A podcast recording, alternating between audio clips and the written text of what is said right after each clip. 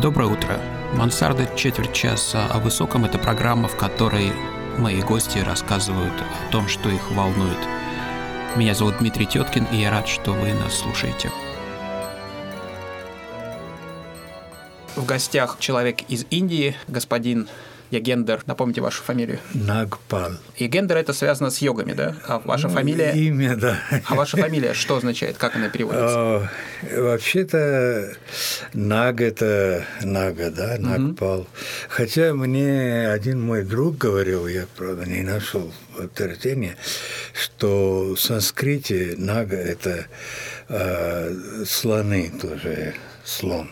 И Нагпал – это э, так сказать, были профессионалы, которые держали слонов и так далее. Вот Вы ездили от- на слоне? Да. Почему, конечно? Я вот не Катались ездил на как, слоне. как туристы. Я даже, я даже на лошади не ездил, признаюсь вам. Я вас представил как господина, но когда вы приезжали в Советский Союз, конечно, вы были товарищем. Да, Что это было за время?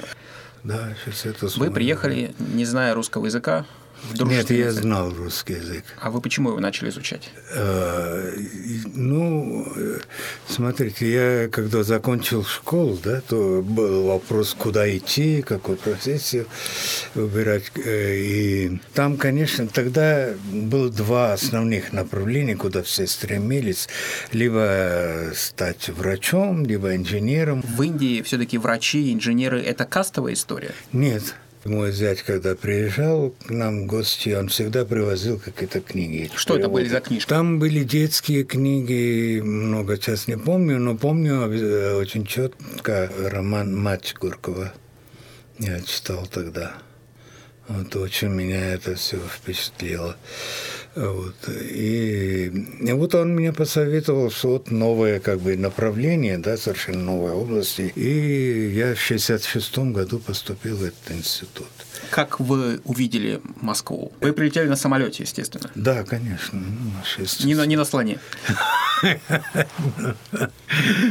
И что вы увидели в Москве? Я уже там где-то полтора года учил русский язык.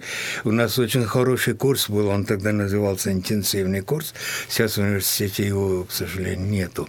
За этот год нас очень хорошо подготовили, и мы пришли, приехали сюда сразу на первый курс. Культурного шока как такого не было. Не было очень интересно, было, э, что вот все так чисто, просторно, и движение было очень небольшое. Э, Вот это было, да. Как вы перешли к профессии? Как вы стали переводить?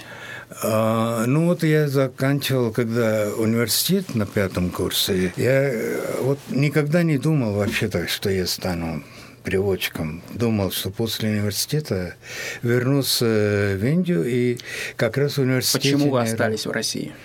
Потому что я женился. Понятно, кто виноват, понятно. У меня жена из Душанбе. Понял, что ей не так легко будет получить паспорт, что нам сразу. Ну, думаю, ладно. Хотя бы для начала надо мне тогда здесь остаться. Один друг посоветовал, пошел издательство «Прогресс». Они мне дали одну книгу переводить, детскую. И вот им понравился мой перевод, и они меня взяли. Вот. И буквально недавно вы переводили Чуковского, да? Да, да. Это уже было, значит... э, Пару лет назад.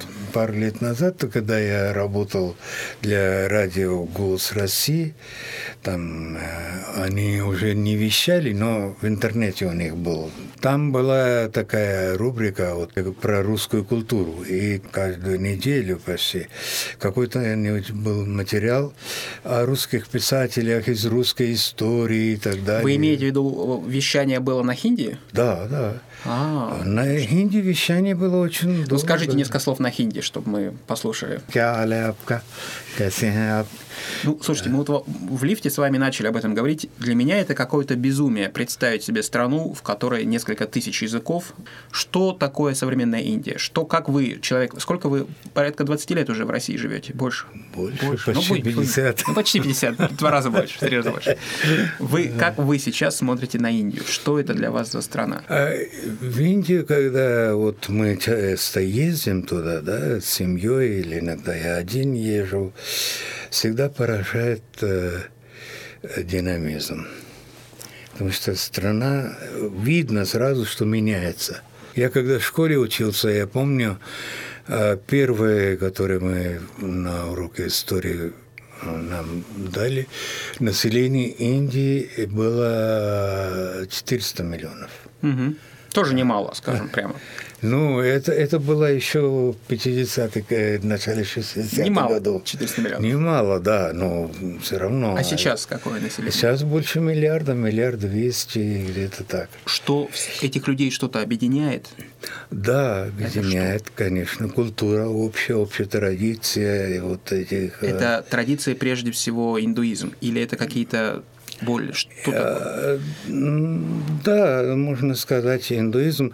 Хотя вот понимаете, вот э, индуизм э, а чем отличается от всех других мировых религий?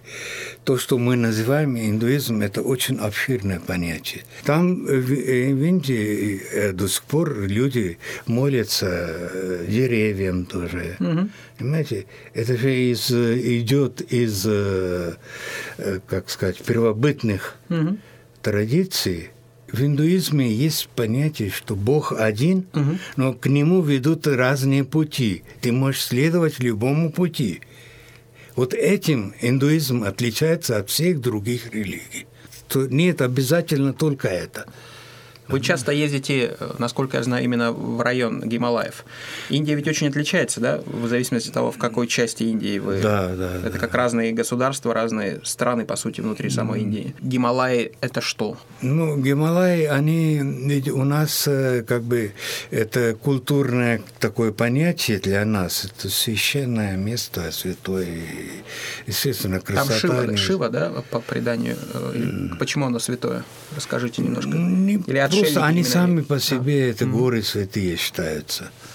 Горы святые считаются. И то, что там, да, Шива, этот э, Кайлаш, этот Кайлаш, э, гора Кайлаш, она сейчас в Китае находится, вот в Тибете. М.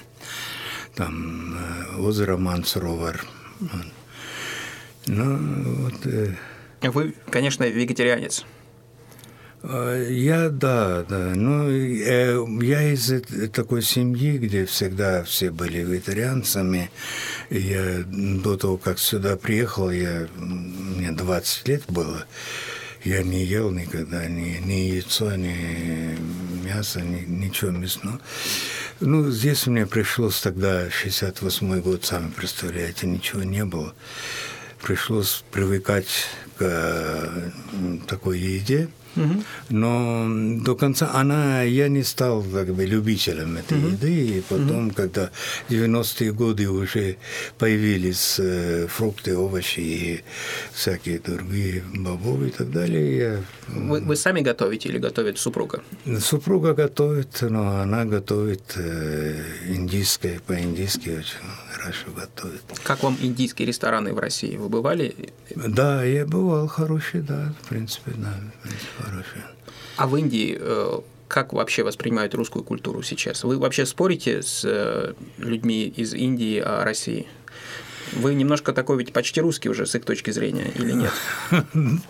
Ну да, нет, спорить э, не приходится, потому что э, Индия, наверное, единственная страна, где народ очень тепло относится к России. В советское время это было так, и сейчас так, и 90-е годы, когда были трудные, все менялось. Наши СМИ англоязычные особенно, они повторяют то, что они берут все новости от больших этих информагентств, Associated Press и так далее. То, Естественно, они все новости бывают э, Негативные. негативные больше по отношению к России. Но, несмотря на это, люди положительно относятся к России. Ну, Понимаете? расскажите немножко о тех людях из Индии, которые живут сейчас в России, с которыми вы общаетесь. Смотрите, я когда приехал в 68 в 73 году начал работать, до 91 это советский период был, да, тогда было, вот сначала было одно издательство издать, э, а это «Прогресс», ну, еще было издательство «Мир», потом э, издательство «Радуга» появилось. Вот эти три издательства были, и радио. Вот эти места были, где можно, иностранцы могли работать. Вот. Ну и то человек 50-60 был таких, э, которые работали здесь. Советский Союз внес очень большой вклад в этом смысле. И то, что тогда мы переводили книги, до сих пор люди о них спрашивают. Моего старшего брата зять угу. младший, э, недавно я там был, он мне говорит, я читал ваш перевод, вот детская книга была про этот космос, про телескоп. И а первая книга, вот, которая меня привлекла, и я начал интересоваться астрономией и так далее. Сейчас его сын, там 4-5 года, он меня просил э, найти эту книгу и привести угу. ему. Вот я, Но э, ваши, ваши внуки родились в России, вы учите их хинди или? К сожалению, не получается. Для этого надо больше времени и больше быть вместе. С детьми, да, было, когда мы жили вместе, mm-hmm. я с ними говорил только на хинди. Поэтому дети мои понимают на хинди, разговаривать могут. Дочка более свободно говорит, сын немножко такой ну, стеснительный. Сын признавался мне, что вы читали ему Бхакавадгиту вместо сказок. То есть ну, все-таки вы сохраняете э, какую-то связь с ведической культурой? Э, ну, стараемся, конечно. Э, вот почему-то индийцы все верят принцип кармы, который Гите там объясняется, да, что то, что сейчас с нами происходит в этой жизни, это не просто так, что это есть результат наших деяний в прошлом как что судьба у него определена. Ну, правда, есть, конечно, э, Кришна говорил, что человек должен, несмотря ни на что, выполнять свои, свой долг. Дарма вообще означает долг. Понимаете, это дарма, это в современном языке это переводится как религия, но исконное значение – это долг завершая наш разговор про то, что вам нравится в массовой индийской культуре. Вы как относитесь к Болливуду? Мало, мало смотрю, но иногда, как бывает в Индии, там, когда что-то смотрю. Я вот э, сейчас в январе, мне, знаете, здесь поразило качество производства. Люди в Индии, они очень любят кинозвезд, или это все мифы, это не так? Или действительно нет, там нет, дети любят, бегают? За... Э, любят, конечно. Что для вас самое сложное mm. в русской культуре? Не, не могу ничего сказать э, на этот счет. А, единственное, вот что я последнее время иногда мысль такая приходит, что вот в литературе XIX века, да, такое отношение жизни как бы отрицательное, уничижительное, такое, в смысле, вот к всей системе, да, существующие отношения, да, даже вот у Чехова, да, все время есть э, вот этот мещанство, он э, так преподносит. Ну, если смотреть, вот взять этот рассказ Ионыч, да, ну что плохого? Вот он, он высмеивает его, что вот он... А что ему было делать этому ученый, этот врач, успешный врач в маленьком городе. Да, но, ну, но ну, такие вы жизненные обстоятельства. Вы в хотите, чем, вы чем хотите сказать, вина? что вот в этом частном примере, может быть, вообще в русской литературе есть какая-то постоянная самонеудовлетворенность. Я был, был поражен, мне не так давно кто-то сказал, по-моему, тоже мой друг из Индии один, он сказал, что в Индии я очень часто вижу счастливых людей. Я не знаю, насколько это правда, но я думаю, что в Индии счастливых людей больше, чем в России. Почему? Я не понимаю. Вот что вы про это думаете? Э, про это я могу сказать, что э, наверное, вот глубоко сидящая вера во Всевышнего, да, ну, ну так меня, Бог мне послал такую жизнь, ну, что, ладно, хорошо, буду этим доволен. Э, вот этот принцип, вот это дает людям силы жить и Э, радоваться, да.